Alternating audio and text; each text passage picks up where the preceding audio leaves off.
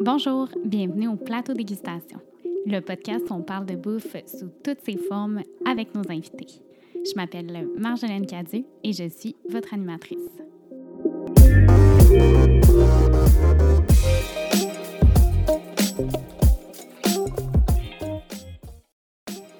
Allô! Cette semaine sur le podcast, je me suis entretenue avec Patrice Demers, ou euh, plus connu sous le nom de Patrice Dessert, donc le pâtissier. Euh, on a eu une super belle discussion euh, sur son parcours, mais surtout sur le métier de pâtissier. Je trouve qu'il est peu connu en cuisine. On connaît les boulangers, on connaît justement les différents postes en cuisine, mais pas celui de pâtissier. En plus, Patrice euh, s'est lancé en affaires, donc je trouvais ça vraiment intéressant comme conversation en espérant que vous l'appréciez. Bonne écoute!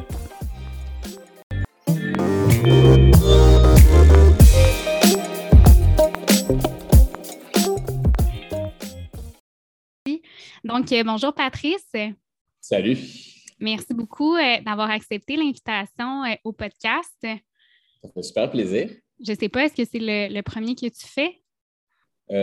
complet comme ça, oui, j'ai déjà fait des petits bouts de des petits bouts en tant qu'invité, mais pas une entrevue complète. C'est dédié complètement à toi. je suis vraiment excitée de t'avoir en fait sur le podcast parce que la, visée, en fait, du podcast, c'est, comme je te le mentionnais juste avant de commencer l'enregistrement, c'est de dévoiler un peu les, dessous de métiers qu'on peut connaître euh, d'un point de vue alimentaire. Puis je trouve que le métier de pâtissier, c'est un qu'on connaît vraiment peu dans le domaine euh, de la restauration. Je ne sais pas euh, si tu es d'accord avec, avec ça.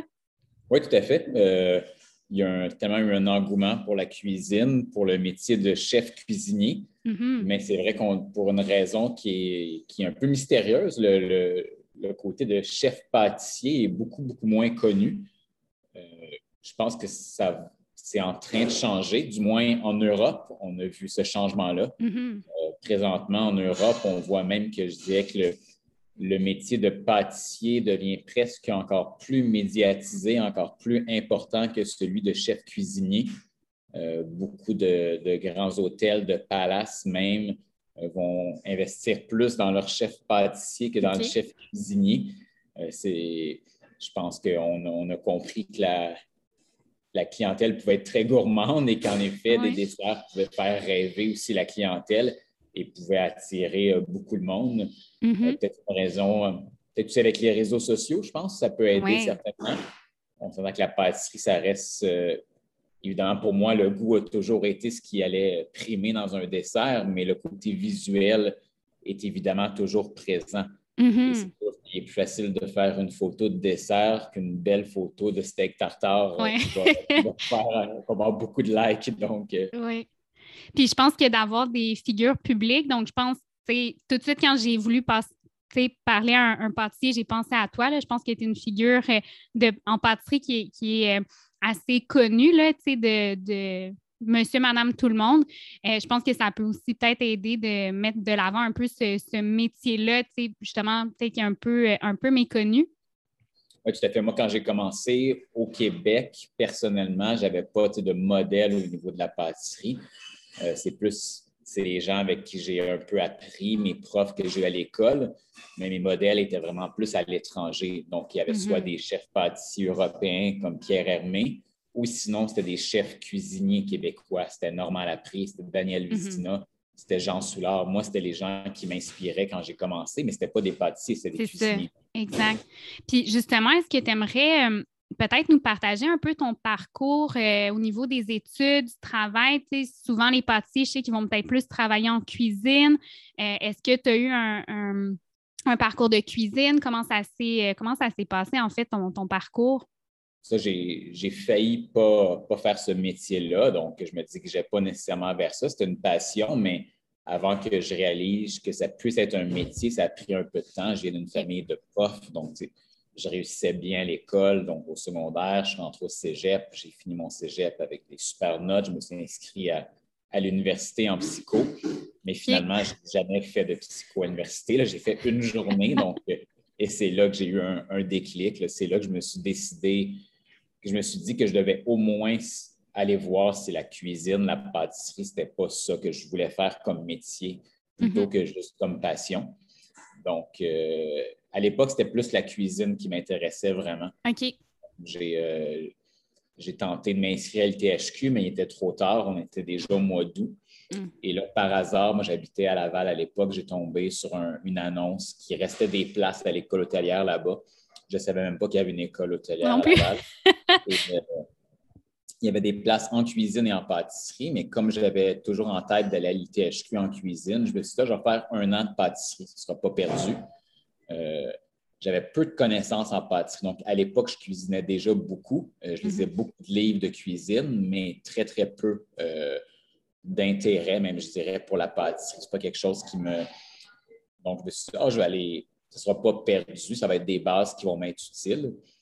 Et rapidement, en commençant, j'ai. Euh, je me suis aperçu que j'aimais beaucoup ça. Il y avait un côté qui allait peut-être plus avec mon tempérament, un côté très beaucoup d'organisation, mhm. Euh, beaucoup de place pour la créativité, mais une créativité évidemment qui passait par une maîtrise technique et euh, qui était essentielle. Et ça, c'est rapidement devenu un défi, je dirais même comme presque une obsession pour moi de maîtriser toutes ces bases-là, une après l'autre. Euh, et je voyais que plus je maîtrisais les bases, plus c'était facile de, de m'amuser un peu avec, avec ça. Donc, j'ai fait un an de pâtisserie. Euh, j'ai finalement aimé ça à l'école là-bas. Donc, j'ai continué à l'école hôtelière de Laval une deuxième année en cuisine. Donc, j'ai les deux formations, ce qui est plutôt rare, je dirais. Là, ça arrive, mais c'est pas. Euh, souvent, les gens ont plus une idée précise vers quoi ils veulent aller. Donc, euh, au début et rapidement, en commençant l'école hôtelière, j'ai commencé à travailler dans des restaurants en temps partiel aussi. OK. Comme pâtissier ou juste en cuisine? OK. donc, je dirais les mes deux années d'études, je faisais un peu des deux, de la cuisine et de la pâtisserie. Et euh, donc, les trois premières années dans le métier, je faisais vraiment moitié-moitié. Et rapidement, je me suis retrouvé plus en pâtisserie parce qu'il y a moins de pâtissiers, tout simplement. Mm-hmm. C'est connu, la plupart des cuisiniers n'aiment pas faire les desserts. Donc, moi, j'aimais ça, donc je me retrouvais toujours en pâtisserie. Et, euh, et c'est ça. Donc, j'ai fait de la pâtisserie de restaurant pendant 15 ans. OK. Euh, d'ouverture de restaurants, ce qui a été un très bon moyen pour apprendre aussi. Euh, une ouverture, c'est tout le temps un peu, c'est un mélange de, chaos puis d'organisation. Donc, c'est une expérience qui est toujours très enrichissante. J'en ai fait quelques-uns. J'ai fait l'ouverture de chez l'épicier à l'époque, l'ouverture du Leméac, qui est une expérience vraiment, vraiment incroyable. Ensuite, j'ai eu la chance d'ouvrir un restaurant en tant qu'associé, mon premier, euh, mon premier projet, qui s'appelait Les Chèvres. Donc, là, on est en 2000, 2003. Euh, Donc, euh, j'étais associé à un restaurant, je dirais, un peu en avance sur son temps, très axé vers les légumes. donc, cuisine gastronomique, mais autour des légumes. Ce n'était pas mm-hmm. complètement végétalien, ni végétarien non plus, mais il y avait des, beaucoup de plats sur le menu qui l'étaient. Oui. Euh, c'est un gros succès au niveau critique, au niveau, euh, euh, mais après moins au niveau financier. Donc, après, trois ans et demi, c'est un projet auquel on a dû mettre fin. Et là, après, j'ai travaillé dans d'autres restaurants. Et c'est un peu à cette époque-là aussi que j'ai commencé à être un peu présent dans les médias. Mm-hmm. Donc, j'ai commencé à faire quelques apparitions à la télévision. Euh, et, c'est un peu ce qu'on disait. Il y avait beaucoup de chefs qui commençaient à être médiatisés, mais peu de pâtissiers. Exact. Donc, euh, dès qu'on avait besoin d'un pâtissier à la télévision, je pense que c'est moi qu'on appelait. Donc, je me suis mis à être invité sur l'émission de José Di Stasio, sur l'émission de Ricardo, mm-hmm. euh, à l'émission L'épicerie, plein d'émissions comme ça. Jusqu'à temps, là, ça, à l'époque de, du restaurant Les Chefs, j'ai publié mon premier livre de pâtisserie. Mm-hmm encore là, à ma connaissance, je pense qu'il n'y avait pas eu de. Il y avait eu très, très peu de livres au Québec uniquement sur la pâtisserie. Oui. Euh, il y avait des livres de, c'était des livres de dessert, sur du dessert traditionnel, un peu plus québécois, mais sur de la pâtisserie un peu plus raffinée. Euh, je ne pense pas qu'il y en avait eu beaucoup. Donc, c'était mon premier projet d'écriture de, livres. J'ai découvert que c'est quelque chose que j'aimais beaucoup aussi, comme le mhm. partage des connaissances. Donc, autant l'écriture, mais aussi le fait d'enseigner de donner des formations. Et là, par la suite, j'ai écrit trois, autres, trois autres livres. donc, et j'ai commencé à faire plus de télévision aussi. Mm-hmm. Donc, c'est au moment où j'ai écrit mon deuxième livre que j'ai commencé à avoir ma propre émission sur Canal Vie pendant cinq, euh, cinq saisons. Oui. Les desserts de Patrice. Exactement. Oui. Euh, au, niveau, euh, au niveau de la reconnaissance, c'est quelque chose qui a beaucoup aidé. À l'époque, je travaillais, on venait tout juste d'ouvrir le restaurant Les 400 coups, qui a été une de mes plus belles expériences, je dirais, de travail. Mm-hmm n'étais pas associé. On était, on était trois là-dedans. Il y avait moi, il y avait Marc-André Jeté qui était le chef, puis il y avait Marie-Josée Baudouin euh, qui était la, sommelière maître d'hôtel avec qui je travaille toujours, puis qui est, mon épouse aussi. Mm-hmm. Et euh, c'est un restaurant qu'on a pu monter à notre goût. On n'était pas propriétaire, mais on a pu choisir le nom, s'impliquer au niveau du décor et le gérer au jour le jour. Oui. Incroyable expérience. Puis c'est à cette époque-là que j'ai commencé. Euh, euh, que mon émission aussi était, était sur les ondes de Canal Vie. Donc, ça a aidé beaucoup à la, je pense, à la popularité du restaurant aussi. Évidemment, ça amenait des clients. Mm-hmm. Euh, et, c'est ça. ensuite, euh, après les 400 coups, c'est ça, ça a été l'idée d'ouvrir la pâtisserie ici. À Montréal. À Montréal, oui. Oui. Puis euh, quand je t'écrivais justement les échanges courriels, euh, j'ai appris aussi que tu vas enseigner à l'ITHQ ou tu enseignes à l'ITHQ, si je ne me trompe pas euh, aussi. j'ai commencé l'an dernier, dans le fond. J'ai à temps partiel, donc j'avais déjà donné une formation. donc, je donne des formations déjà ici à la boutique. Ça, c'est environ une fois par semaine. Donc, c'est quelque chose que je faisais même avant la boutique.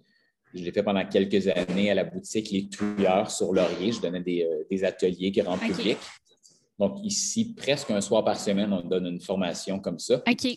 Et depuis quelques années, j'ai commencé à en donner pour les professionnels aussi. Donc, c'est totalement différent, évidemment, mm-hmm. de ce que, j'enseigne. Donc, je travaille beaucoup avec Valrona, qui est euh, la, compagnie de, de, fabricants de chocolat français. Donc, je donne mm-hmm. des formations principalement pour eux. OK. Euh, soit au Canada ou soit à, Brooklyn, où ils ont une école à New York. ils ont une magnifique école de pâtisserie. Où ils reçoivent plein de chefs pour donner des formations. Donc, euh, habituellement, j'enseigne une fois par année là-bas. Et euh, ça, il y, a, trois ans environ, je donnais une première formation à l'ITHQ. Donc, c'est de la formation continue. C'est pour les pâtissiers qui sont déjà sur le marché du travail ou les cuisiniers. Formation de trois jours. Et un peu à la suite de ça, ils m'ont demandé, euh, ils m'ont proposé euh, euh, donc d'enseigner à temps partiel pour les étudiants en cuisine supérieure, qui est un peu mm-hmm. un des programmes signature de l'ITHQ, donc qui est pour les étudiants qui ont déjà fini leur cours de cuisine. Oui. C'est une, une, autre année de perfectionnement qui, qui cumule habituellement par un stage en France de mm-hmm. trois mois. Donc, c'est un, c'est une formation où il y a des cours de boulangerie, de boucherie, de, charcuterie, euh, cuisine du marché, où les étudiants peuvent un peu plus improviser, ce qu'on fait moins dans le cours habituellement de cuisine de base. Mm-hmm.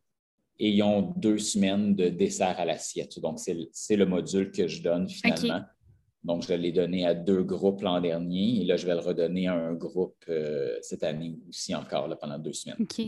J'imagine que ça fait partie, tu sais, tu nommais les livres, ça, euh, ça te permet un partage de connaissances. J'imagine que ces cours-là en boutique, à l'ITHQ, c'est des clientèles diversifiées, ça doit justement participer à, cette envie-là de, partager tes connaissances. Oui, tout à fait. Mais à la boutique, c'est sûr que là, on est, on est vraiment avec un, des amateurs de pâtisserie. Donc, il y en a qui, viennent juste pour passer une belle soirée puis qui vont refaire aucune recette. Et il y en a plusieurs, par contre, qui, euh, sont vraiment des, euh, euh, des amateurs éclairés qui aiment ça faire beaucoup de desserts à la maison et qui même parfois nous envoient des photos des desserts qu'ils ont mm-hmm. refait par la suite. Donc, c'est quelque chose qui est intéressant. J'aime beaucoup justement partager mes connaissances puis un peu démystifier la, autant la chimie derrière la, la pâtisserie selon moi, pour mieux comprendre ce qui, comment une recette fonctionne, il faut vraiment un peu rentrer dans, la, chimie alimentaire. Et, c'est quelque chose qui, souvent, dans les livres, est peu présent. Et quand on n'a pas cette compréhension-là, mais quand on fait des erreurs, c'est souvent difficile de comprendre pourquoi ça n'a pas fonctionné. Quand on a une meilleure compréhension, il est, euh, il est plus facile d'éviter les erreurs. Oui, c'est vrai. Euh, j'aime beaucoup rentrer là-dedans. C'est quelque chose qui me passionne. Donc, autant pour, je pense, les amateurs que pour les professionnels aussi. C'est sûr que je vais un peu plus loin quand j'enseigne à des professionnels quand on parle de chimie alimentaire, mm-hmm. mais c'est quelque chose que, je trouve passionnant. Et, euh, en effet, l'échange à l'ITHQ avec les étudiants est vraiment intéressant de voir une génération qui est quand même, euh, quand même plus jeune, qui sont super motivés. Le défi pour moi qui est intéressant, c'est des cuisiniers aussi. Moi, c'est ce que j'aimais. Oui. Je n'enseigne pas à des pâtissiers, j'enseigne à des cuisiniers qui parfois sont, sont pas justement passionnés de dessert. Donc, c'est un, un, défi qui est un peu plus grand, mais qui m'intéresse euh, beaucoup. Et euh, c'est très, très vaste, le dessert à l'assiette. Donc, on, parle beaucoup des, des produits du Québec, euh, qu'on va parler de, de pâtisserie végétalienne aussi. Mm-hmm. On rentre dans des, des sujets vraiment intéressants. donc, c'est très, très vaste. Puis, et moi, c'est ce qui me passionne, c'est le fait qu'on apprend tous les jours encore. Oui. Ça va faire plus de 20 ans que je fais ça, mais encore à chaque semaine, je découvre des nouvelles choses, on fait des tests. Euh, c'est ce, ce, qui fait que le métier, il n'y a, pas une journée qui est, qui est semblable. Oui. Puis je me demandais justement avec mettons, les gens euh, euh, qui à l'ITHQ, euh, la cuisine, on voit souvent qu'il va y avoir des tendances culinaires. Même les jeunes, des fois, vont avoir des, techniques différentes, une vision, une approche différente de la cuisine. Est-ce que quand tu enseignes aux jeunes à l'ITHQ en pâtisserie, je sais que ce n'est pas leur spécialité, mais est-ce que tu remarques d'une année à l'autre, d'une cohorte à l'autre, qu'il semble avoir des tendances différentes ou une approche différente comme quand ils abordent la pâtisserie? Mais là, en effet, déjà, euh, ça fait, je l'ai fait juste à une, première session, donc peut-être dans quelques années, j'aurai une évolution. Mais ça, si je compare à mon époque, c'est sûr que euh, ça reste que les, réseaux sociaux ont changé beaucoup de choses. Mm-hmm. Euh, au niveau de l'inspiration, moi, quand j'ai commencé, mais je n'avais pas le choix d'être abonné à plein de magazines puis acheter beaucoup de livres. Oui maintenant, c'est très facile avec Instagram de voir ce que n'importe quel chef à travers le monde peut faire, euh, ce qu'il y a présentement sur son menu. Euh, donc, euh, à ce niveau-là, c'est plus facile. Mais après aussi, c'est que la, clientèle voit aussi ça aussi. Donc, les attentes deviennent plus élevées. Euh, la clientèle a plus de connaissances aussi. Donc, ça va dans les deux sens. Mm-hmm. Mais en effet, je pense que les, un jeune motivé peut avoir accès à beaucoup plus d'informations que nous, on avait à l'époque. Mm-hmm. Euh, ça, c'est super intéressant. Mais en même temps, il y a le côté négatif qu'on est soumis justement à, beaucoup. On, on voit souvent les mêmes choses aussi. Il y a des tendances aussi qui se dessinent surtout sur les réseaux sociaux, des tendances parfois pour avoir justement beaucoup de likes, donc surtout en pâtisserie. Donc, évidemment, quand c'est très coloré, il y a plein de choses comme ça qui fait que ça, ça peut devenir un piège. Euh, la pâtisserie, mais ce n'est pas, juste des, pas juste du visuel. Je disais, c'est principalement le goût. Et ça, c'est peut-être une des, tendances les moins intéressantes à cause mm-hmm. des, réseaux sociaux, ce côté-là, justement, de vouloir toujours un, un look parfait. Oui. Et après, au niveau du goût, ça peut être très, très décevant. Exact. ça peut uniformiser. Oups, excuse-moi, vas-y. un bon exemple, c'est les viennoiseries présentement. Il y a une, grosse, un gros retour vers la viennoiserie, euh, vers le croissant, avec des, croissants avec plusieurs couleurs, avec des. Mm. oui. À l'intérieur, plein de choses, mais, euh, mais souvent, justement, pour faire des croissants aussi parfaits, tout ça, ce pas nécessairement les croissants qui gustativement vont être les meilleurs parce que justement, on a travaillé sur des pâtes beaucoup plus hmm. sèches pour avoir ce, visuel-là qui, est très, très net, mais en bouche, parfois, ça très décevant. Ça m'est arrivé, moi, j'adore voyager, puis souvent, c'est ça, quand je, prévois un voyage, je regarde aussi qu'est-ce qui, qui se passe dans, dans, les prochaines villes où je vais aller. Et ça m'est arrivé quelques fois de voir des choses qui semblent incroyables sur Instagram, puis tu arrives sur place finalement, puis c'est un peu décevant parce que oui, visuellement, c'est très beau, mais euh, gustativement, c'est pas tout à fait ça. Donc, ça. fait une belle photo dans le fond, c'est tout. puis ce qui est plate aussi des réseaux sociaux, ce que j'en comprends, c'est que ça peut uniformiser aussi peut-être l'offre, dans le sens que si tout le monde fait la même tendance, ben, un moment donné, l'offre devient aussi un peu toute la même. Tout le monde veut être tendance, tout le monde fait à peu près les, mêmes desserts de ce que je comprends. Exactement c'est quand quelqu'un devient aussi populaire que Cédric Grolet sur les réseaux sociaux, qui a des millions de followers, mais avec ses, desserts en forme de fruits, comme son mm-hmm. fameux citron, sa pomme. Mais ça, on, voit juste ça maintenant sur Instagram, des pommes, des citrons en dessert. Donc, euh, euh, il n'y a plus rien de surprenant là, il n'y a plus rien d'original, à mm-hmm. mon avis, euh, quand, on, voit toujours la même chose. Donc, moi, je, il y en a qui aiment se, distancier un peu des réseaux sociaux pour pouvoir avoir justement plus de liberté euh, créatrice, pour pouvoir pas être trop influencé par les autres. Moi, ce n'est pas mon cas, c'est un peu le contraire. J'aime ça voir vraiment tout ce qui se fait, mais j'ai une ligne, j'ai ma ligne directrice. Puis justement, à force d'en voir tellement, euh, je ne ferai justement jamais un dessert en forme de citron parce que j'en vois passer dans mon fil Instagram. Donc, pour moi, c'est. Tu es capable de filtrer, là hors de question. Donc, justement, je vais aller vers ce que les, où les autres ne vont pas, justement. Et très tôt dans ma carrière, il y a des choses qui. Euh, pas je me suis mis des balises, mais il y a des choses qui mm-hmm. m'intéressaient. Puis je, suis resté dans cette ligne-là. Donc, j'ai toujours beaucoup travaillé les produits du Québec. Donc, ça c'est pas quelque chose de nouveau. C'est quelque chose que dès le restaurant Les Chèvres, je travaillais avec des producteurs du Québec, avec le miel d'anisette, avec des, avec des, produits sauvages. Et c'est quelque chose qui, est resté dans, ma, dans mon mm-hmm. travail depuis ce temps-là. Euh, je n'ai jamais utilisé de colorant alimentaire dans mes desserts, donc euh, on est à un extrême récemment avec des desserts très colorés, mais là, en Europe, la législation est en train beaucoup de changer. Donc, il y a certains colorants qui sont, qui sont maintenant interdits. Entre autres, le fameux colorant blanc, l'oxyde de titane. Donc, on voyait des desserts très, très blancs, mais il fallait utiliser un colorant pour faire ça parce que même du chocolat blanc, c'est pas. C'est pas assez blanc. blanc comme, comme de la neige. Donc, euh, ce colorant-là est interdit maintenant en Europe. Mais moi, je n'ai jamais aimé utiliser les colorants alimentaires. Ça a toujours été un peu trop facile, je trouvais. Mm-hmm.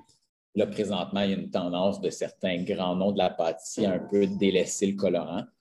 Mais ça, moi, c'est pas quelque chose qui. Tes tendances, mais sans le. Jamais utilisé, ça n'a jamais été. Euh, donc, j'essaie, en effet, quand quelque chose est trop populaire, de, m'éloigner un peu de ça et de suivre ma ligne directrice. Mm-hmm. Ce qui fait que je pense qu'on peut, euh, quelqu'un qui connaît mon travail peut souvent facilement le reconnaître sans, justement, en voyant une photo, sans que mon nom soit écrit sur le dessert. Et c'est ce qui, c'est ce qui me plaît, là, de ne pas utiliser les mêmes moules que tout le monde va utiliser en silicone, donc d'utiliser des, donc, de travailler un peu différemment, de, garder ça très personnel. je pense que c'est ma formation de cuisinier qui apporte ça aussi. Donc, le fait que je, encore aujourd'hui, je me sens plus inspiré souvent par des chefs cuisiniers que par les pâtissiers. Hmm. OK.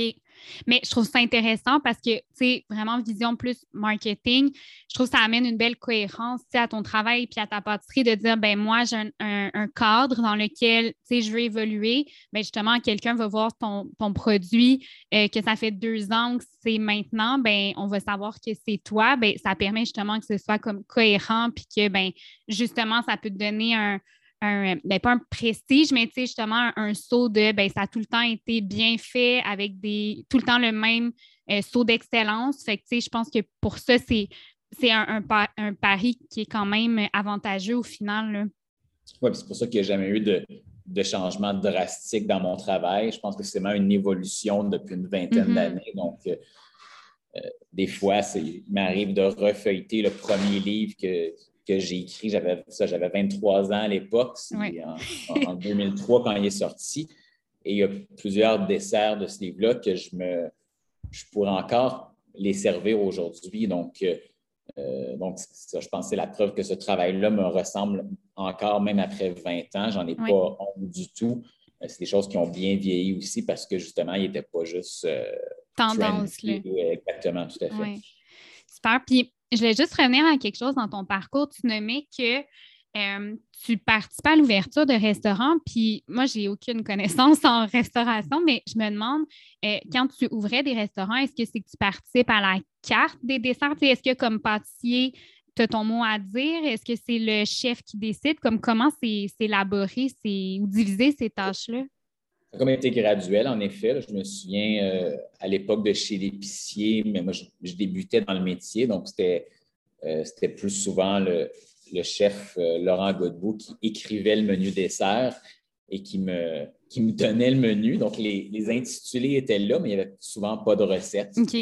Donc, je devais faire la recherche puis euh, travailler les recettes. Euh, au Le Méac, c'était comme ça à l'ouverture aussi. La première carte des desserts était écrite. Donc, comme c'était un bistrot français, les propriétaires avaient une, idée précise de ce qu'ils voulaient, mm-hmm. mais encore il n'y avait pas de recette j'ai pu commencer à m'amuser. À, chaque semaine, je faisais le dessert de la semaine pour la table d'hôtes. Donc, euh, c'est là que j'ai pu commencer à expérimenter un peu euh, puis à m'amuser. Et là, par la suite, sur mes autres emplois, mais là, j'ai eu beaucoup plus de liberté parce que mm-hmm. y a eu les chèvres ensuite où j'étais copropriétaire. Donc là, j'avais. C'est là que j'ai commencé vraiment à développer mon propre style parce que là, j'avais une liberté complète. Euh, donc, ça a été euh, vraiment intéressant. Même chose ensuite au, euh, au Lalou, au 400 coups. Donc, c'est des endroits où là, j'avais une liberté, liberté oui. mon travail. Puis j'ai pu.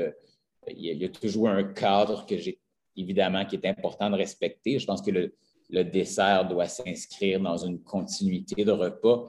Donc, au Chèvre, on était un restaurant axé vers les légumes. Donc, mes desserts étaient très fruités. Donc, c'est là que j'ai commencé à travailler vraiment sur les produits de saison. Mm-hmm. Je n'ai jamais servi de dessert aux fraises ou aux framboises en plein mois de janvier. Pour moi, ça ne fait pas de sens. Donc, euh, je suivais les saisons. Puis c'est, pour moi, ça n'a jamais été une béquille ou ça n'a jamais été quelque chose qui m'a nuit. Au contraire, je suis une motivation. Donc, euh, euh, je travaille toujours les produits le plus possible du Québec, mais en plein hiver, je ne m'empêche pas non plus présentement d'utiliser des agrumes parce que c'est ça. Même si mhm. on n'en pousse pas, il en pousse pas ou très, très peu ici, mais euh, c'est la saison. La quand même, donc euh, j'en utilise dans mes desserts mhm. présentement. Donc, euh, même chose après au Lalou, il y avait un cadre un peu plus bistrot haut de gamme, donc mes desserts suivent un peu plus cette ligne-là. Et, et l'eau 400 coups, mais là, j'avais plus de liberté parce que c'était vraiment plus une, notre cuisine à Marc-André puis à moi. Et là, on travaillait déjà ensemble depuis quelques mhm. années. J'imagine aussi que ta formation comme cuisinier t'a aidé à comprendre justement le repas, le dessert, comment il vient s'inscrire à travers tout ça, comment je peux complémenter le repas parce que tu le nommes bien, le dessert, le but, c'est venir complémenter un peu les, plats avant. As-tu l'impression que ta formation de cuisinier, ça, ça t'a aidé? Euh, ou? Vraiment, la formation, puis, surtout le fait de travailler dans des restaurants. Parce que je pense que dans une, dans une pâtisserie, dans une boutique, longtemps, pas que le goût n'est pas important, mais ce n'est pas quelque chose qu'on fait d'office d'assaisonner un dessert. Mais pour moi, ça a toujours été les chefs avec qui j'ai travaillé, on a rapidement travaillé là-dessus. Donc, euh, pour moi, un dessert, ça s'assaisonne comme n'importe quel mm-hmm. service dans un repas. Donc, on, doit contrôler le, taux de sel, le taux de sucre, l'acidité. Et ça, il y a plein de moyens de jouer avec ça. Le mm-hmm. sucre doit être jamais prédominant. Donc, euh, pour moi, ce côté-là, c'est je pense en effet, c'est ma formation de cuisinier et mon intérêt pour la cuisine, tout simplement. Là. Donc, c'est avant tout, je suis vraiment un, fou passionné de restaurant. Donc, euh, mm-hmm. euh, dès que je peux prendre des vacances, mais ça, je, décide des, endroits que je vais visiter pour les restaurants où je vais aller manger. c'est une passion pour moi. Euh, et, et, à force de manger dans des, dans des super restaurant, mais en effet, on découvre, euh, on voit, on découvre toutes ces subtilités-là qui est possible d'amener avec, euh, avec un plat quand il réussit. Mm-hmm. exact. puis tu nommais aussi dans ton parcours justement que tu as décidé de te lancer ta, pâtisserie, là, vraiment ta boutique à Montréal. Qu'est-ce qui fait que justement, en cuisine, ça va quand même assez bien, j'ai une présence euh, médiatique? Qu'est-ce qui fait que finalement tu voulais lancer euh, une pâtisserie là, vraiment, c'est euh, vraiment juste une boutique dédiée à, ça? Mais c'était un, peu un défi dans le fond. c'était mm-hmm. sûr qu'après 15 ans en restaurant, la, restauration haut de gamme, ça reste quelque chose de très intense, les horaires, les horaires de soir, les week-ends. Donc, il y avait une curiosité un peu de, de changer d'horaire, d'aller sur un horaire de jour. il y avait un peu d'inconscience parce qu'à l'époque, avant d'ouvrir, on, on, pensait un peu qu'en changeant, en ouvrant une partie, qu'on travaillerait peut-être un peu moins, que l'horaire moins Donc, on, a vite découvert que ce n'était pas le cas. Mais, euh, mais pour moi, il y avait ce désir-là d'explorer une partie du travail de pâtissier que je n'avais jamais exploré parce que j'ai juste travaillé, j'avais juste travaillé dans des restaurants. Et j'avais même jamais travaillé avec aucun autre pâtissier comme en haut de moi. Donc, mm-hmm. dès que je suis sorti de l'école, j'ai travaillé uniquement avec des cuisiniers. Et là, à un moment donné, je me suis retrouvé avec des assistants, mais je n'ai jamais eu comme un, mentor, dans, le fond, euh, euh, sur le marché du travail. Mm-hmm. Donc, euh, et ce, et ce côté-là du travail de boutique, même si, ma réputation était déjà était bonne dans, dans, le métier, dans le domaine, j'avais l'impression qu'il me manquait quelque chose, qu'il y avait une partie de, du métier de pâtissier que je ne maîtrisais pas mm-hmm. et que j'étais en effet, un, je pense, un très bon pâtissier de restaurant, mais que dans, euh, je ne sais pas si c'était dans, dans, la vision des autres ou juste dans ma vision à moi, mais qu'il me manquait quelque chose. Puis je me suis aperçu qu'en effet, c'était le cas parce que dès que j'ai mm. ouvert ici, euh, j'ai vu que j'ai perdu beaucoup de points de repère dans mon travail. Donc, les, deux premières années ont été très, très intenses euh, pour essayer de, de garder ma signature, mais de la, la transposer à des desserts de boutique pour Accessible, oui. Exactement. Donc, c'est les bases sont les mêmes, mais le travail est quand même très différent. Dans un restaurant, on contrôle chaque élément jusqu'au moment où le client va le recevoir. Donc, on assemble vraiment la dernière minute le dessert. Mm-hmm. Dans une boutique, ce n'est pas le cas. Donc, le, dessert doit avoir une durée de vie un peu plus longue. Euh, nous, tout est monté frais du jour, mais après, on ne sait pas, peut-être que le client va juste manger le dessert le lendemain aussi. Donc, il doit être mm-hmm. encore bon 24 heures plus tard. Donc, il y a ce côté-là qui est complètement différent. Et, euh, et ça, ce n'est pas quelque chose que je connaissais. Puis, j'avais même jamais travaillé dans une pâtisserie, même pas passé une journée. Donc, dans le vide. Euh, donc, on a vraiment appris de nos erreurs dans les, euh, dans les premières années. Donc, euh, et découvert c'était quoi. Puis c'est ça, ça a pris un bon deux, trois ans, je dirais, avant d'être confortable pour créer des nouveaux desserts, pour arriver vraiment à ce que ce soit aussi facile pour moi que créer un nouveau dessert de restaurant. C'était assez long. Je dirais même c'est peut-être après presque cinq ans ici à la boutique. donc, peut-être depuis juste trois ans là, que je peux dire que, je me sens presque autant un pâtissier de boutique que de restaurant. Donc, mm-hmm.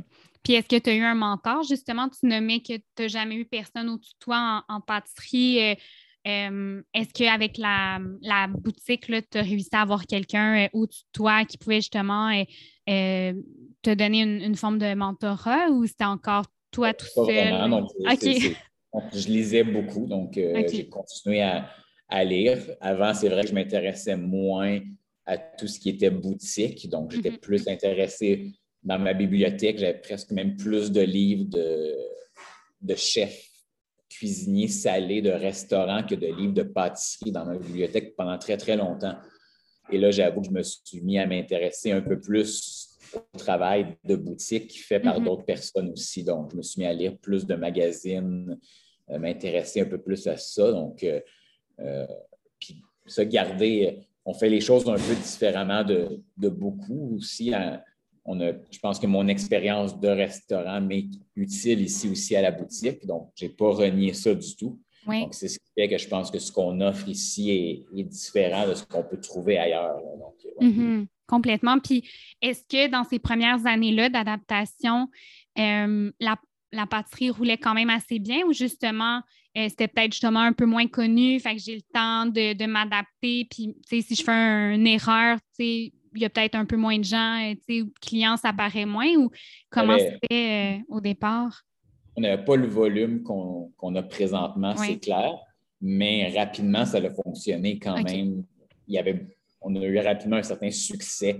Mm-hmm. Euh, ça reste que les trois premières années ont, été très difficiles au niveau financier parce que si on avait investi beaucoup d'argent, mm-hmm. donc même s'il y avait un succès, il y avait des clients, on perdait de l'argent quand même. Mais c'est sûr qu'on n'a pas le volume qu'on fait actuellement. Mais par contre, au début, c'est une des erreurs qu'on a, qu'on a faites sans, aucun doute, c'est d'essayer de faire trop de choses un peu au départ. Donc, mm. il y avait le côté boutique, mais on avait aussi les, le lunch, on avait le brunch les week-ends. Même que la première année, on était ouvert en bar à vin, bar à dessert, trois soirs par semaine aussi. Euh, il y avait les ateliers en plus, donc il y avait beaucoup, beaucoup de choses. Euh, ce qui faisait qu'en effet, j'étais un peu tout le temps à la course parce qu'il y avait tellement d'éléments différents, de, choses avec un staff qui était peu, moins nombreux que maintenant aussi pour faire plus. Donc, euh, avec les années, on s'est concentré sur ce qui fonctionnait le mieux. Oui. Euh, puis la pandémie a amené ça aussi. Nous, ça a, vraiment changé un peu notre. Ça nous a permis de prendre des décisions qu'on des choses auxquelles on réfléchissait déjà au niveau de l'horaire, au niveau. Euh, donc maintenant, on est ouvert que quatre jours par semaine. Donc, euh, la première année, on était six jours par semaine. Après, on est tombé à cinq pendant longtemps. Et là, je dirais un an avant la pandémie, on s'est mis à rêver un peu d'être ouvert que quatre jours par semaine, de donner une meilleure euh, qualité de vie à nos employés. Donc, mm-hmm. tout le monde, de mettre tout le monde sur un horaire de quatre jours seulement. Euh, et, là, finalement, la pandémie est arrivée, puis on s'est dit, bon, ben, c'est le moment où jamais on va, euh, on va essayer de vraiment euh, réduire les, journées d'ouverture et de, et de se concentrer sur le dessert pour emporter. Et puis finalement, ça a fonctionné. Donc, en quatre jours, on vend même plus de desserts qu'on pouvait en vendre en cinq jours, mais c'est ça. Avant, il y avait beaucoup d'autres choses à côté, mais là, on s'est concentré sur, sur l'essentiel, sur notre spécialité finalement. Mm-hmm. Euh, exact. Puis c'est bête, mais des fois, juste le, ben, pas le sentiment d'urgence, mais savoir qu'il est ouvert juste quatre jours, ben finalement, on va l'acheter ce jour-là. Sinon, on se dit, ben, j'irai un autre jour, c'est pas grave. Puis là, finalement, c'est comme il n'y a pas beaucoup d'heures d'ouverture, je vais en profiter tout de suite. Fait que ça aussi, des fois, c'est une décision qui peut être intéressante de encore là, pas un sentiment d'urgence nécessairement, mais de dire ben, je suis mieux d'en profiter tout de suite parce que ben il n'y a pas beaucoup de jours là, finalement où je peux, où je peux le faire. Là. Exactement. Puis il y a les commandes en ligne aussi qui ont, beaucoup changé la dynamique pour nous. Donc, on avait déjà une boutique qu'on utilisait, euh, une boutique en ligne pour les ateliers et pour les bûches dans le temps des fêtes. Oui. Mais là, dès que la pandémie est arrivée, on a mis vraiment tous les desserts disponible sur la boutique en ligne. Donc, euh, à tous les lundis, les clients peuvent commander pour la semaine euh, leurs desserts, peuvent les réserver. Donc, euh, et c'est devenu très, très populaire. Donc, je dirais que à chaque jour, c'est presque 50% des desserts qui sont déjà réservés en ligne. OK. Donc, pour nous, ça a vraiment changé notre façon de travailler aussi. Donc, parce qu'on s'assure déjà d'avoir des. Ça vous garantit des ventes, dans le fond. des ventes qui sont déjà là. Euh, et ça nous ça fait un lien aussi. Donc, c'est là qu'on voit l'impact des réseaux sociaux aussi. dès, que, dès que le lundi, je fais un, nouveau post sur Instagram avec une nouveauté, mais on le voit automatiquement sur la boutique en ligne, les, commandes commencent à rentrer. Donc, c'est vraiment euh, c'est automatique. Oui. Est-ce qu'il y en a de disponibles, des, des pâtisseries à aller euh, chercher? Tu sais, sur le site, je voyais, je pense qu'il y a des quantités limitées. Mettons quelqu'un qui rentre. chaque, qui, chaque jour, c'est ça on, se garde presque à chaque jour le, double de ce qui a été mis sur la boutique en ligne. Donc, c'est sûr que les, week-ends, surtout, vaut mieux venir pas trop tard en après-midi, je dirais. Là, donc, euh, jusqu'à l'heure du midi, le week-end, il, reste un peu de tout. Mm-hmm. À mesure que la journée avance, la sélection commence à se réduire. Euh, mais durant la semaine, on essaie de garder une bonne sélection là, pour toute la journée de, de desserts en comptoir aussi. Mm-hmm. Et là, c'est ça, on va.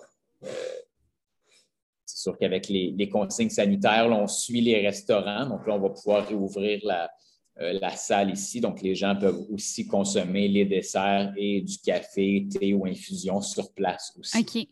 Donc, on a quelques tables, moins qu'avant, mais on a quand mm-hmm. même quelques places pour ça. OK. Puis je me demandais justement, euh, la pâtisserie, tu nommais les employés qu'au début, vous n'étiez pas beaucoup. Euh, maintenant, vous êtes une équipe de, combien? Puis c'est quoi les, rôles? Est-ce que c'est tous des pâtissiers ou comment ce serait quoi comme leur titre? C'est que là, on est un peu moins qu'on était avant la pandémie parce que mm-hmm. jusqu'à la pandémie, on avait encore les lunchs, les brunchs. On était ouvert cinq jours. OK. On a réduit un peu l'équipe. Euh, présentement, en, en pâtisserie, dans, le labo, on est six, incluant moi. OK. après, il y a souvent des stagiaires, euh, des, euh, euh, qui viennent soit pour une durée de trois semaines ou parfois un peu plus longtemps. Donc, ça arrive qu'on ait un peu plus, mais six, c'est comme on est six à temps, plein mm-hmm. pour produire les, desserts. Et, à l'avant, donc, il y a, Marie-Josée qui, est qui a environ peut-être cinq employés avec elle à temps partiel. Donc, habituellement, sont, sont trois ou quatre euh, à l'avant pour le service à la clientèle. Donc, euh, Une grosse équipe. quand même. C'est, euh, il faut, parce que ça, le, week-end, ça, roule beaucoup. un, samedi, je dirais un bon samedi normal, c'est environ 1200 portions de dessert qu'on va vendre.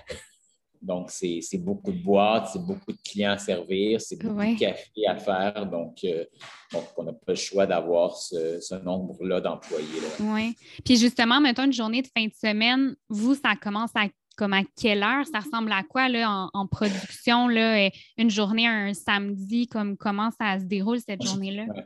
Moi, je suis toujours le premier, euh, le premier arrivé. Donc, c'est moi qui débarre la porte le, matin. Par chance, euh, on habite tout près de la boutique. Donc, euh, euh, moi, habituellement, je suis ici à, 5 heures. Donc, euh, je viens partir le four parce qu'il faut qu'il se réchauffe quand même. Ça prend quelques minutes. Et souvent, ça, je déjeune ici, je prends mes courriels le matin. Puis vers, vers 5h30, je rentre en cuisine pour commencer les cuissons. Et là, c'est à partir de ce moment-là que les employés commencent à rentrer un par un selon leur poste. Mm-hmm. Donc, ils ont des, euh, il y a une rotation un peu. Euh, il y a aussi une question d'ancienneté. Donc, il y, a des, euh, il y, a des, postes qui sont un peu plus techniques. Donc, c'est, je pense, notre, notre, meilleur vendeur ici à la boutique, c'est le Kunyaman. Donc, c'est ce genre de viennoiserie-là qui, qui, est originaire de la Bretagne, qui est un peu comme une pâte à croissant, mais caramélisée. Donc, c'est assez technique à réaliser, mm-hmm. comme des croissants, dans le fond. Et euh, donc, là, il y a quelqu'un qui, à chaque semaine, est au poste du, du tourage. Donc, c'est la personne qui est responsable du laminoir, donc qui va justement travailler ce, type de pâte-là.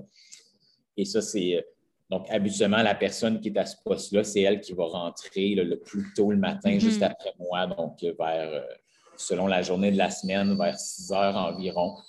Et là, graduellement, tous les employés vont rentrer entre 6 heures et je dirais 7 h 30. OK. Donc, c'est pas mal ça.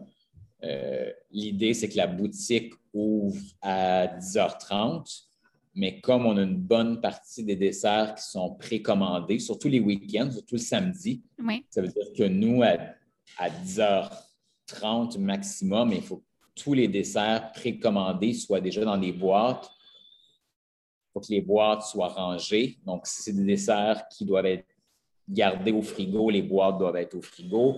Si c'est des desserts température pièce, les boîtes doivent être classées température pièce. Donc, ce qui veut dire qu'en général, à, 9h30, tout doit être prêt pour nous. Mm-hmm. c'est pas. Il euh, n'y a pas tant de temps pour réussir à produire euh, et faire finaliser autant de desserts. Donc, euh, le, le, matin, c'est quand même un, un certain rush. C'est le contraire du travail en restaurant où là, tu as toute la journée pour te préparer au service. C'est seulement le mm-hmm. moment du service quand les clients commencent à arriver. C'est là ton rush en restaurant. Oui. le contraire, notre rush est plus le matin. Avant que les clients arrivent. Pour préparer pour la journée. Puis après, il nous reste encore beaucoup de travail, mais on est moins dans cette course-là, dans le fond. On a, parce que les desserts sont, pour la journée, une bonne partie sont terminés.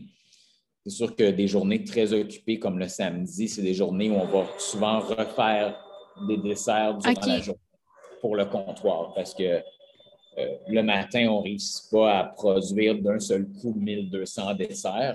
J'imagine. Donc, le samedi, ce qui se passe, c'est que souvent, on va réussir à en produire peut-être 800 avant l'ouverture. Et là, durant la journée, on va refaire un 400 de plus pour que le comptoir reste bien garni. Mm-hmm. Et là, nous, le reste de la journée, mais on, s'assure de tout produire ce qu'il faut pour les prochains jours. Donc, mm-hmm. il y a des crèmes qui doivent infuser, il y a des choses qui doivent figer parce que ça contient de la gélatine ou du chocolat. Donc, il y a plusieurs préparations comme ça qui ne peuvent pas être faites le jour même, qui doivent mm-hmm. absolument être faites 24 heures ou même parfois 48 heures d'avance. Donc, nous, durant la journée, c'est vraiment préparer ces, éléments-là de, mise en place. Donc, c'est pour ça que tout doit être très, euh, euh, très organisé. Oui, vraiment. on a une liste de mise en place où, euh, parce que un gâteau peut avoir parfois jusqu'à huit ou neuf éléments dans un gâteau. Mm-hmm. Donc, huit ou neuf recettes sous recettes. Donc, c'est là qu'on doit vérifier en début de journée. Donc, une fois que la boutique ouvre, nous, c'est un travail important, c'est qu'on prend cette liste-là, puis on s'assure de vérifier tout ce qu'il faut faire pour la journée. Donc, mm-hmm. on fait des X à côté de chaque mise en place. Puis là, c'est un travail qui se fait naturellement. Chacun, chacun est un peu libre de choisir l'élément par lequel il veut, quel élément veut commencer. Donc, et là, toute la journée, on, fait la mise en place comme ça. Mm-hmm. Ben, j'imagine avec l'expérience aussi, euh, la mise en place devient aussi un peu plus euh, euh, ben, pas naturel, mais ça se fait plus facilement. Il y a moins de. On, perd moins ses repères. Là, j'ai la chance d'avoir une équipe qui a quand même en, général pas mal d'ancienneté présentement. Donc, moi, le matin, moi, je suis très, très impliqué dans la, finition des desserts. Donc, c'est pour ça que je rentre le premier pour vérifier les cuissons, mm-hmm. euh, pour m'assurer de la finition. Et il y a même des éléments précis qu'en général, c'est toujours que moi qui vais les faire. Donc, euh, euh, comme notre, tartelette aux agrumes est garnie d'une quenelle de chantilly à l'estragon, mais c'est euh, toujours moi qui fais les, toutes les quenelles de chantilly. c'est vraiment exceptionnel. Si je ne suis pas à la boutique, que quelqu'un d'autre va les faire, mais habituellement, je suis toujours ici. Donc, mm-hmm. il y a des finitions comme ça que c'est toujours moi qui va faire. Et là, ensuite, c'est sûr que durant la journée, je vais aider à la mise en place quand c'est nécessaire, mais sinon, J'essaie de trouver du temps aussi pour tester des nouvelles recettes, pour mm-hmm. réfléchir, parce qu'on je pense que c'est une aussi de nos, de nos signatures. Ici, c'est le nombre de nouveautés qu'il y a. Mm-hmm. Il y en a vraiment, par rapport, euh, par rapport à une boutique classique. Donc, on essaye presque d'avoir une nouveauté par semaine, d'avoir un changement par semaine qui se produit dans notre offre de dessert. Donc, euh, Puis est-ce que c'est très long? Excuse-moi, vas-y. Non, mais des fois, des fois en effet, euh, ça prend très peu de tests. Des fois, on, a une idée, puis ça va. Euh, on fait un premier test, puis ça fonctionne. Il y a certains autres desserts, ça va prendre euh, huit, neuf tests avant d'y arriver. Je dirais que depuis quelques années, c'est de plus en plus facile. Ça a été vraiment, comme on parlait tout à l'heure, ça a été la grosse adaptation de après 15 ans en restaurant, pour moi, c'était rendu facile de créer un nouveau dessert de restaurant, mais à la boutique, ça a pris quelques années là, avant que, que je puisse facilement comme réussir à reproduire ce que j'avais en tête du premier coup. Là. Mm-hmm. Donc, on continue toujours par faire quelques tests pour s'assurer des, des, textures, mais notre travail, ça reste, ça reste une évolution. Donc, c'est rare que comme là, on a un nouveau gâteau que j'aime beaucoup autour des, noisettes, des agrumes, de la vanille. Mais chaque élément de ce gâteau-là avait déjà été fait dans un autre gâteau. Mm-hmm. On a juste pris plein de sous-recettes qu'on a assemblées d'une nouvelle façon. Différemment, oui. Il a fallu le tester une première fois, mais euh, c'était pas. On ne parle pas d'un dessert complètement nouveau pour nous. Des choses qu'on a déjà faites la seule nouveauté, c'était la, façon dont j'ai. La combinaison. et j'ai poché la, fait la finition de chantilly vanille sur le dessus. Mm-hmm. C'était la seule petite nouveauté pour nous vraiment. on a essayé quelque chose qu'on n'avait jamais fait sur un gâteau. Oui. Mais sinon, c'est ça. C'est, euh, euh, souvent, un, dessert comme ça va prendre moins de temps à mettre au point que lorsqu'on veut faire on parlait de pâtisserie végétalienne, mais depuis, euh, depuis, deux, trois ans, on a toujours au moins une option végétalienne à la boutique. OK. Et pour, pour moi, c'est ce qui m'a demandé le plus de, tests. C'est vraiment quelque chose qui est, qui est, très difficile. Euh, il, y a peu de, il y a peu de références encore sur la pâtisserie contemporaine haut de gamme végétalienne. Donc, c'est très niche quand on parle de dessert végétalien, on est souvent dans le, carré au grain ou le. Euh, donc le brownie cru. exactement, le pudding aux graines de chia. Donc, on est, on est rarement dans quelque chose qui ressemble à une pâtisserie contemporaine. Mm-hmm. Donc, pour arriver à, ça, euh, ça prend beaucoup de tests. J'ai, autant au début, je me suis commandé des livres, tout ça, puis j'ai, à mesure que je je faisais des tests, j'étais rarement satisfait. Donc, euh, euh, une des choses, mais juste un, bon gâteau végétalien avec une super texture moelleuse en bouche, c'est pas évident. Donc, mm-hmm. euh, donc c'est ce qui m'a demandé le plus de tests. Présentement, on a, on a peut-être la quatrième version de notre pâtisserie végétalienne qu'on a dans l'offre. C'est de loin celui dont je suis le plus satisfait. Euh, parce que je pense que à l'aveugle, il est difficile ou même impossible de savoir que c'est végétalien. Ah, OK. Donc, euh, mais ça demandait vraiment là, des. J'ai jamais fait autant de tests pour arriver à, quelque chose comme ça. Oui. Mais tu le nommais la chimie euh, des desserts. C'est quelque chose que j'ai appris à l'université de chaque élément dans un dessert, l'impact, mais on perd complètement ses repères quand on fait une cuisine végétale. On n'a plus les œufs, après ça, on n'a plus exactement les mêmes ingrédients, fait que ça, change complètement. Les œufs, c'est le meilleur exemple parce que l'œuf est tellement essentiel à la pâtisserie, autant le jaune pour justement le gras qui va amener, surtout tout le pouvoir de liaison dans les crèmes, euh, le blanc d'œuf pour son, pouvoir justement de, de, pouvoir faire de la mousse, puis de, euh, de, pouvoir faire de la meringue, de pouvoir mm-hmm. faire lever des gâteaux. Mais là, on perd ça complètement. Donc, il y a des. Puis après, il y a plein de possibilités pour remplacer, mais on découvre rapidement que ce n'est pas, si simple. ça ne donne pas le, même résultat. Donc, souvent, c'est ça, c'est que ça, oui, ça fonctionne, ça donne quelque chose qui visuellement peut ressembler, mais quand on n'est pas végétalien comme moi, puis on a des points de repère, euh, de pâtisserie haut de gamme, mais c'est difficile d'arriver à des textures qui sont similaires. Donc, euh, mm-hmm. mais là, je suis assez, euh, assez satisfait de ce qu'on a réussi à faire. Mais c'est intéressant d'avoir cette offre-là, même si ce n'est pas euh, la moitié du comptoir qui est végétalien, mais d'en avoir, je pense, une, ça peut être de ton côté un beau défi. pour les personnes aussi, peut-être qui sont curieux justement de peut-être essayer aussi cette pâtisserie-là euh, que tu dis qui est difficile à, savoir que c'est végétalien, ça peut être intéressant aussi. Fait que je pense que c'est une bonne façon pour toi d'avoir un défi, mais aussi pour les gens peut-être de découvrir d'autres choses aussi.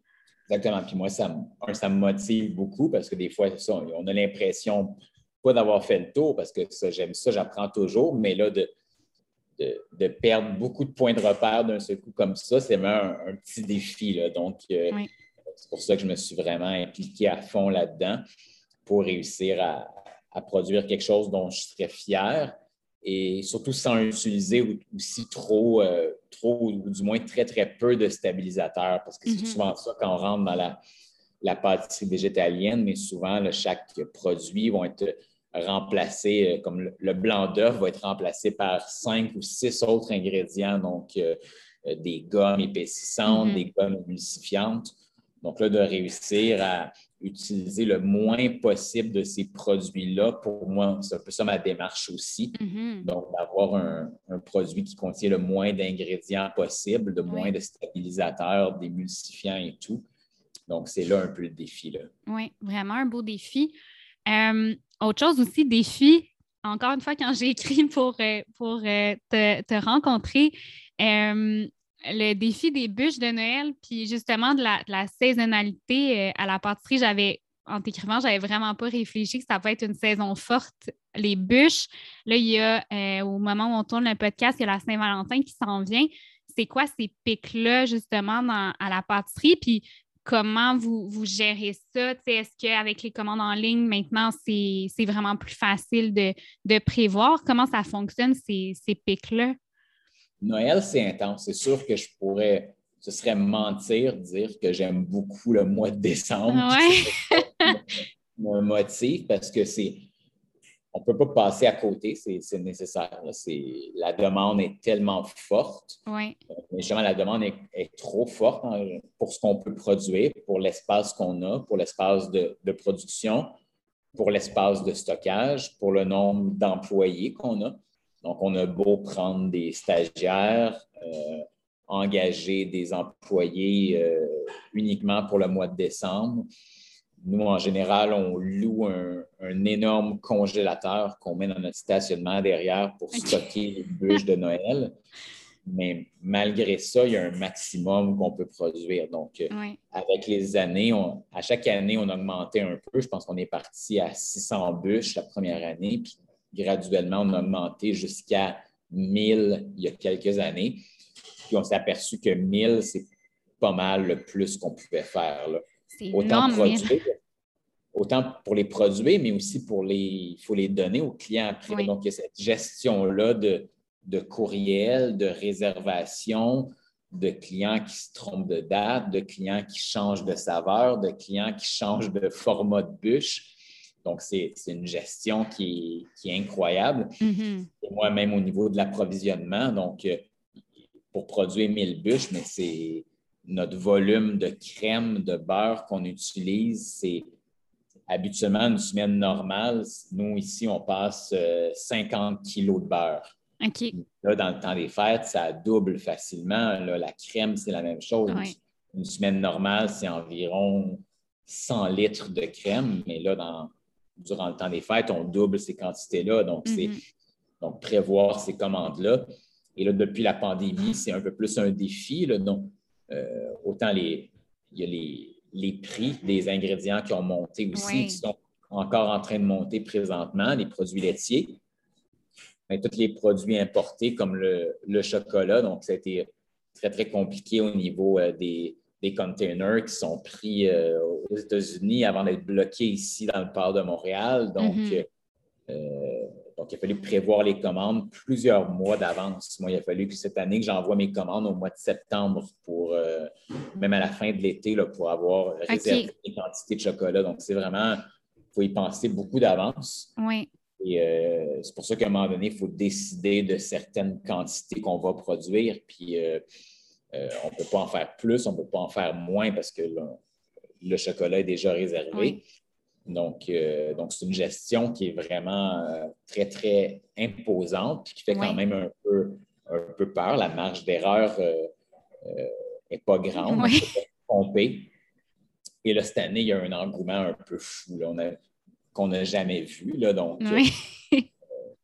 habituellement, les, à chaque année, l'engouement grandit. L'an dernier, je pense que la, le premier 24 heures sur la boutique en ligne, il y avait eu 150 euh, réservations de bûches. Cette année, en 24 heures, il y a eu plus de 800 commandes de bûches, le premier 24 heures. Mm-hmm. Donc, on avait 80% de nos bûches qui étaient parties. une journée.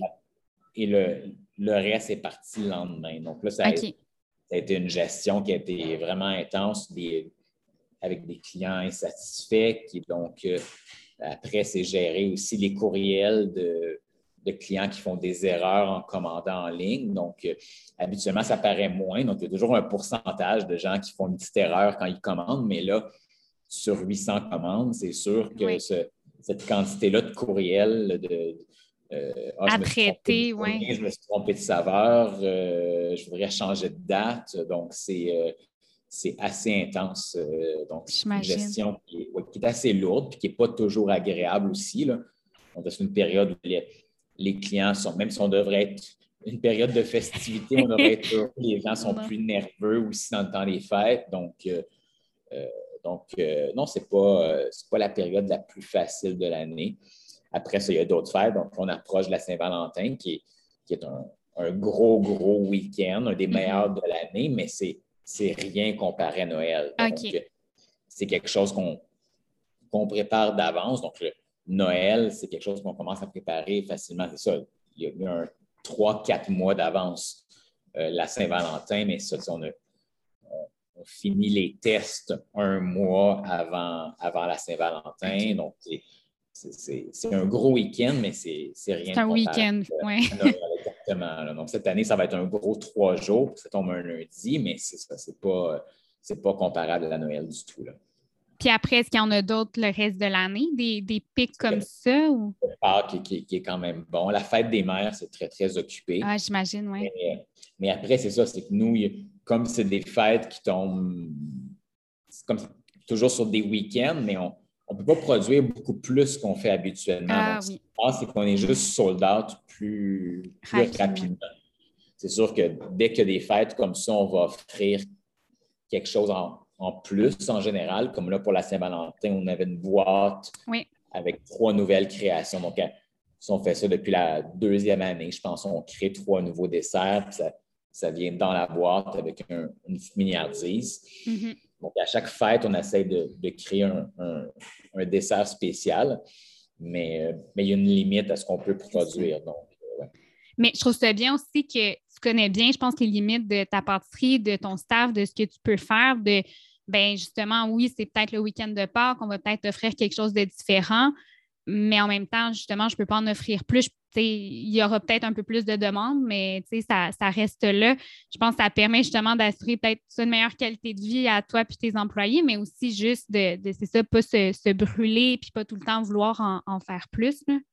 Non, on a juste nous, ce qui nous limite beaucoup, c'est simplement l'espace de stockage. Donc, c'est mmh, sûr qu'avoir plus grand d'espace de stockage, de réfrigération, de congélation, peut-être qu'on serait tenté de produire plus et d'avoir plus d'employés.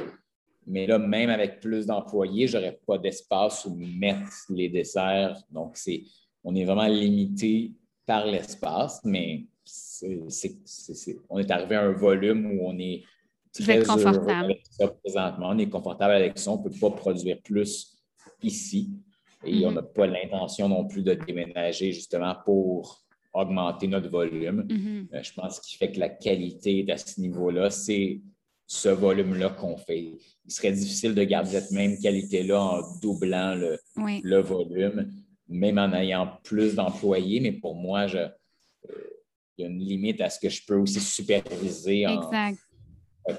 c'est une question de, de, goût. Je pense qu'il y, y, a des chefs qui aiment ça, qui ont besoin de, ce, de toujours un peu euh, que leur entreprise devienne toujours plus importante au niveau du volume. Mais pour moi, ce n'est pas quelque chose qui me, euh, qui me motive. J'aime mieux plutôt justement euh, varier l'offre plus souvent, puis que ça me laisse du temps pour faire d'autres projets aussi un peu euh, sur le côté. Oui. Puis je pense que c'est bien aussi un peu l'aspect de rareté. On en parlait tantôt, quand il y a moins de jours, il y a un petit sentiment des fois de, de presse à y aller, un petit sentiment d'urgence ben moi, de savoir que justement, euh, tes pâtisseries à midi, j'ai moins de choix, ben, ou que c'est très limité, ben justement, j'ai un petit sentiment, euh, ben, pas d'exclusivité, mais c'est le fun aller à la pâtisserie, savoir que j'ai réussi, moi, à mettre la main sur un de tes desserts. Ben, je pense que ça, ça peut contribuer à ça. Puis si ça devient super disponible, je ne dis pas que ça enlève ça, mais c'est, ça devient, ben, tout le monde y a accès, puis c'est peut-être justement moins, moins une rareté, tu sais. Tout à fait. Puis on, au début, on se sentait très mal avec, avec ça, justement, le fait qu'il n'y ait plus de dessert dans le comptoir. Mais maintenant, je pense qu'avec la, avec la boutique en ligne, les clients ont la possibilité de réserver d'avance. Donc, quelqu'un qui ne veut pas, le samedi, qui ne veut pas être ici à, l'ouverture puis se mettre en file pour avoir ce qu'il veut, mais c'est simple, on a juste à réserver durant la semaine. Il faut juste se prendre un peu d'avance, c'est sûr. si on attend au, la veille pour réserver. C'est possible qu'il n'y ait plus rien sur la boutique, mais, à tous les lundis, nous, on met les. C'est accessible à tous. donc, c'est accessible à, tous. Et une fois que les desserts sont réservés, mais on peut se présenter euh, à la journée qu'on a choisie à la boutique, pour on est certain d'avoir ce qu'on veut. Donc, mm-hmm. depuis qu'il y a cette option-là, on sent en effet moins mal d'être soldat à tous les jours, puis qu'il n'y ait plus de choix en fin de journée. Donc, euh, il y a une autre option dans le fond pour les gens. Fait que, oui. Euh, ça serait quoi les prochains projets, si euh, on peut les savoir ou si tu peux les nommer, de toi ou de la pâtisserie? Tu nommais que tu ne voulais pas nécessairement déménager ou avoir un autre, une autre pâtisserie. Ça serait quoi les prochains euh, projets? On a eu plusieurs offres pour ouvrir un deuxième Patrice Pâtissier, autant à Québec, autant à Toronto, tout ça, mais ce pas des choses qui m'intéressent parce que mm-hmm. on, a rapidement réalisé que ce qu'on faisait demandait une présence euh, accrue, qu'il fallait qu'on soit sur place pour offrir cette qualité-là. Et, il y a plein d'autres choses qui m'intéressent. Il y a quand même je m'ennuie un peu de la restauration aussi. Donc, je ne dis mm-hmm. pas qu'un jour, euh, il n'y aura pas un retour en, restauration un peu pour faire du dessert de restaurant. Le côté enseignement, c'est quelque chose qui me plaît, qui me plaît beaucoup. Euh, mm-hmm. donc, quelque chose que je veux continuer à explorer quand même. Pas à temps plein encore, mais que je veux. Euh, là, finalement, là, j'avoue que depuis deux ans, les voyages me manquent beaucoup. C'est une de mes mm-hmm. passions. Donc là, on, euh, je suis super content d'éventuellement pouvoir recommencer, c'est ça, à voyager, aller enseigner à New York. je suis mm. y aller à la fin, à fin juin. OK. Euh, donc, c'est quelque chose que j'aime beaucoup. Puis, dans les prochaines années, c'est quelque chose que j'aimerais avoir plus de temps pour faire ce type de projet-là aussi. Mm-hmm. Euh, depuis deux ans, c'est la première fois que j'en ai fait, que j'ai un peu de temps pour faire quelques autres projets, puis que j'ai une équipe assez forte qui me permet justement de, parfois de ne pas être sur place toute la journée. Mm-hmm. Donc, c'est pour ça que j'ai pu commencer à enseigner. Euh, j'ai été sur un petit projet euh, qui vient d'être annoncé aujourd'hui à Food Network aussi, où j'ai été okay. juge d'une nouvelle émission. Donc, ça va commencer au mois de mars. Super. Donc, normalement, c'est des projets auxquels j'aurais dit non parce que je n'aurais pas pu partir une semaine à Toronto pour un, un tournage. Oui. Mais là, l'an dernier, ça, le timing était bon. J'avais une équipe assez forte en place, donc j'ai pu me permettre de le faire. Donc, euh, mm-hmm. C'est comme Si... C'est comme si tes enfants étaient devenus, euh, j'ai l'impression comment t'en parles, c'est comme si tes enfants étaient devenus autonomes. Fait que t'es comme bon, là, mes enfants sont autonomes, je peux aller faire d'autres projets. Là. Ça reste que je suis quand même ici en moyenne euh, plus de 12 heures par jour. Donc, je suis encore très, très, très présent sur place. Pas, euh, mais quand je choisis vraiment, quand il y a quelque chose de très intéressant qui s'offre, euh, parce que c'est ça, durant les premières années, j'ai dit malheureusement non à beaucoup de beaux projets comme ça, des fois, qui se présentaient à moi parce que ça ne fonctionnait juste pas avec l'horaire. donc là, c'est j'espère finalement, ça va faire euh, huit ans bientôt qu'on est ouvert à, la mi-février. Donc, euh, euh, j'espère en effet pouvoir continuer de, développer autre chose, de, participer à d'autres projets comme ça. Mm-hmm. Mais ça fait le tour pour moi de la conversation. Je ne sais pas s'il y avait d'autres choses que tu voulais discuter ou d'autres choses qu'on n'a pas, qu'on n'aurait pas, je ne sais pas, abordées. Non, je pense que c'était assez. Euh, on a quand même fait un bon résumé. Oui, j'ai vraiment beaucoup aimé la conversation. Comme je l'ai mentionné, c'était pas un métier que je connaissais vraiment, la pâtisserie. Puis euh, le temps que ça prend, puis tout ça, le travail derrière tout ça, c'est juste de dire que tu es 12 heures euh, au travail, puis tout ce que ça demande. J'espère du moins que les gens qui nous écoutent aussi vont avoir une appréciation pour les pâtisseries qu'ils vont chercher. C'est beaucoup de travail si on veut te suivre sur les réseaux sociaux ou si on veut commander euh, des desserts, comment ça fonctionne? Où est-ce qu'on te trouve? Mais en effet, la, boutique, euh, c'est euh, patricepâtissier.ca. Donc, ça, c'est notre boutique en ligne, c'est notre site Internet, mais c'est la boutique aussi. Mm-hmm. Donc, comme je disais, à tous les lundis, nous, on met tous les desserts sur la boutique disponible pour la semaine qui s'en vient. Et sinon, moi, ben, je suis assez présent sur Instagram. Donc, souvent, je vais mettre à chaque semaine une photo de la nouvelle création qui va être offerte durant la semaine.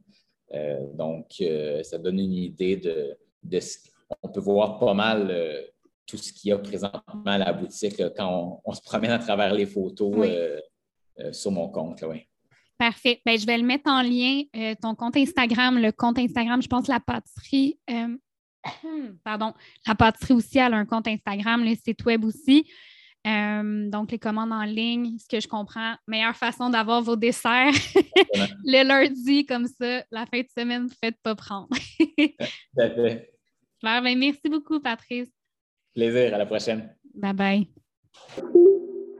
Donc, merci d'avoir écouté le podcast au complet. J'espère que la discussion vous a plu. Si jamais vous voulez échanger avec moi, me partager des idées d'invités ou si encore vous voulez participer au podcast, vous pouvez m'écrire sur Instagram au plateau dégustation ou encore par courriel au plateau dégustation à commercial gmail.com. On se retrouve bientôt pour un prochain podcast. Bye bye!